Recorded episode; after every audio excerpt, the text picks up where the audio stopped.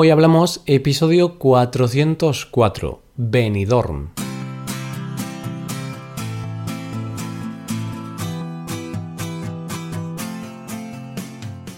Bienvenido a Hoy Hablamos, el podcast para aprender español cada día. Ya lo sabes, publicamos nuestro podcast de lunes a viernes. Puedes escucharlo en iTunes, en Android o en nuestra página web Recuerda que en nuestra web tienes disponible la transcripción y las hojas de trabajo de este episodio y de los episodios anteriores. Para acceder a esta transcripción tienes que ser suscriptor premium. Así que si quieres acceder a todo el contenido premium y además quieres apoyar la creación de este podcast, hazte suscriptor premium en hoyhablamos.com. Hola, hola, querido oyente, ¿qué tal? Yo muy bien, gracias por preguntar. Bueno, Quizá no me has preguntado, pero yo hago como que sí lo has hecho. Que siempre os pregunto qué tal y a mí nadie me lo pregunta y me pongo un poco triste. Que va, que va, estoy de broma. Ya sabes que a mí a veces se me va un poco y hago estas coñas tan malas. El episodio de hoy queremos dedicarlo a la ciudad de Benidorm. ¿Por qué? Pues porque es una de las ciudades más turísticas de España y también porque la historia de la jubilada del Reino Unido en Benidorm nos da pie para hablar un poco de cómo es esta ciudad y por qué se ha convertido en el monstruo turístico que es ahora. Hoy hablamos de Benidorm.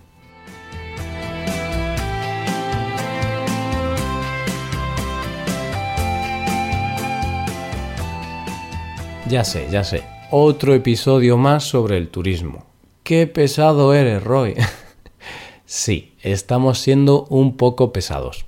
Reconozco que quizá puede sobrecargar un poco el tema, pero es que nos ha parecido un tema muy interesante y realmente, si no hablamos sobre esto ahora, no tendría sentido hablar de ello más tarde. A raíz de la historia de la jubilada británica, que se quejó duramente de su experiencia en Benidorm, varios medios de comunicación han hablado sobre esta ciudad y sobre cómo se ha convertido en la ciudad turística que es ahora.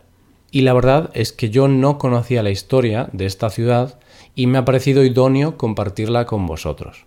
Actualmente, la población de esta ciudad, en temporada alta, puede llegar a 500.000 personas, superando con creces los 70.000 habitantes locales que hay empadronados en la ciudad. Benidorm no es moco de pavo, puesto que ya se sitúa como el cuarto destino turístico de España, en 2017 se produjeron en la ciudad unas 16 millones de pernoctaciones turísticas, es decir, 16 millones de noches pasadas en la ciudad por los turistas. Es la segunda ciudad de España con más rascacielos después de Madrid, debido a los numerosos grandes hoteles que se encuentran en la ciudad. Hay 130 hoteles con 28.000 habitaciones y más de 41.000 camas, hay 11 campings y más de 4.500 apartamentos regularizados. Por supuesto, no se sabe cuántas viviendas turísticas hay, ya que existen muchas que no están regularizadas. También hay más de 1.100 restaurantes y bares, 25 discotecas y 29 salones de juego y azar. Más de la mitad de los turistas vienen de fuera de España, principalmente del Reino Unido, pero también de Holanda y Francia. La verdad es que las cifras son abrumadoras. Esta ciudad se ha convertido en un paraíso turístico, en una auténtica máquina engranada para satisfacer a turistas de todo el mundo. Pero ¿siempre ha sido así Benidorm? Evidentemente no. La ciudad no siempre ha sido este complejo turístico que es ahora. En el 1950, Benidorm tenía unos 3.000 habitantes, una cifra irrisoria si la comparamos con la actualidad. Era un pueblo más de España. La transformación y el enfoque de la ciudad hacia el turismo fue obra de Pedro Zaragoza, que era el alcalde durante esa época. Hay una leyenda sobre el origen de la idea. Se dice que el alcalde viajó hasta Madrid a lomos de su Vespa una moto muy popular por aquella época. Viajó a Madrid para hablar con el mismísimo Franco, para explicarle que su pueblo se podría convertir en uno de los sitios más turísticos de Europa. Pero también le explicó a Franco que para conseguir eso, para atraer el turismo, era necesario hacer una concesión en relación a los valores tradicionales franquistas. Pedro Zaragoza le dijo a Franco que era necesario permitir el bikini en sus playas, prenda que hasta el momento estaba prohibida porque mostraba demasiada carne. Y como la pela es la pela, Franco accedió a las peticiones del alcalde y permitió el bikini en las playas de Benidorm, convirtiéndola en el primer lugar de España donde se permitió el uso del bikini, por lo que las mujeres pudieron comenzar a mostrarse sin pudor. Gracias a esa concesión, la ciudad comenzó a hacer muchas acciones publicitarias para atraer el turismo. Por supuesto, Pedro Zaragoza no era un mago, es decir, no fue solo él la persona que atrajo los turistas.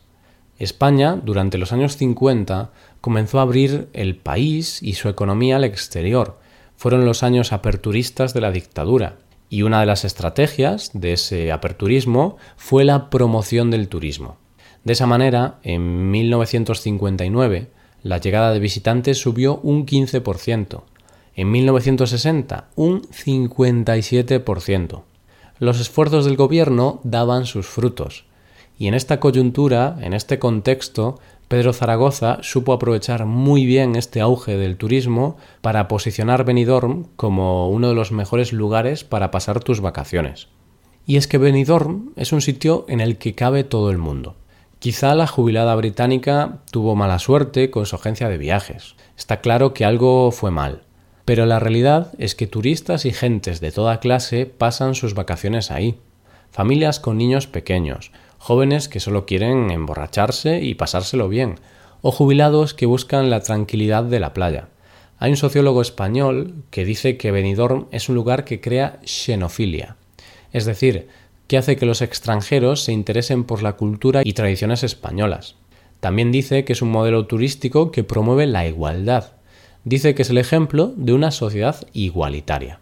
Vamos, que si pensamos en la democratización del turismo, en el turismo accesible para todos, este es un ejemplo claro de ello.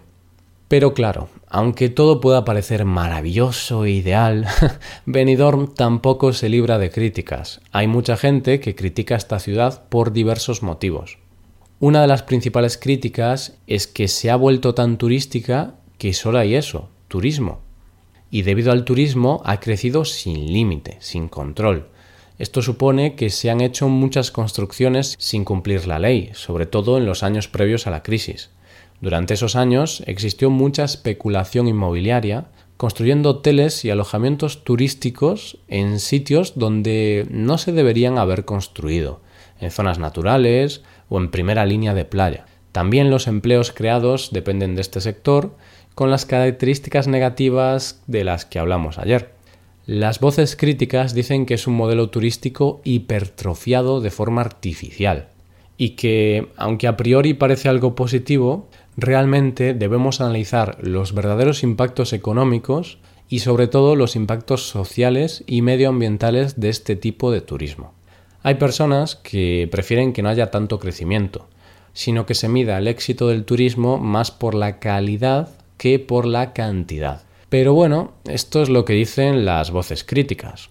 Los hoteleros y demás empresarios están muy contentos con el avance de la ciudad y calculan que para 2025 habrá 3 millones de turistas más cada año en Benidorm, por lo que se tendrán que construir 40 hoteles más. ¿Cómo ves el tema de Benidorm? Estoy seguro de que alguno de los que escucháis esto habéis visitado Benidorm. Yo nunca he ido y la verdad es que no me atrae nada. no creo que la visite nunca. Pero los que habéis estado ahí, ¿qué opináis sobre la ciudad? Y esto es todo por hoy. Si te gusta este podcast y aprecias el trabajo diario que realizamos, te invitamos a que te hagas suscriptor premium. Los suscriptores premium pueden acceder a la transcripción y al PDF con ejercicios y explicaciones. Hazte suscriptor premium en hoyhablamos.com. Muchas gracias por escucharnos. Nos vemos en el episodio de mañana, donde hablaremos de expresiones en español. Pasa un buen día. Hasta mañana.